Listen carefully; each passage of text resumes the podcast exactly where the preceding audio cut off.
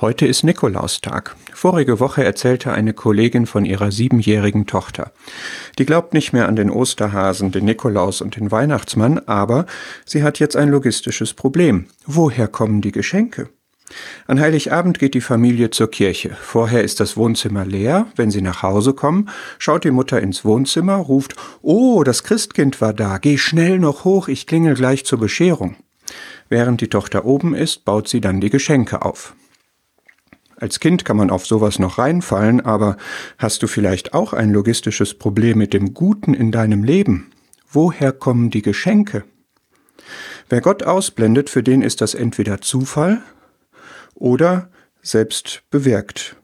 Aber warum fragt man nur bei Leid danach, warum Gott das zulässt, aber nicht bei Freude?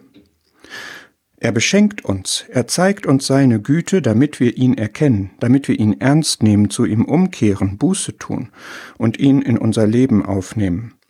Öffne die Augen für die Geschenke in deinem Leben, sie sind von Gott,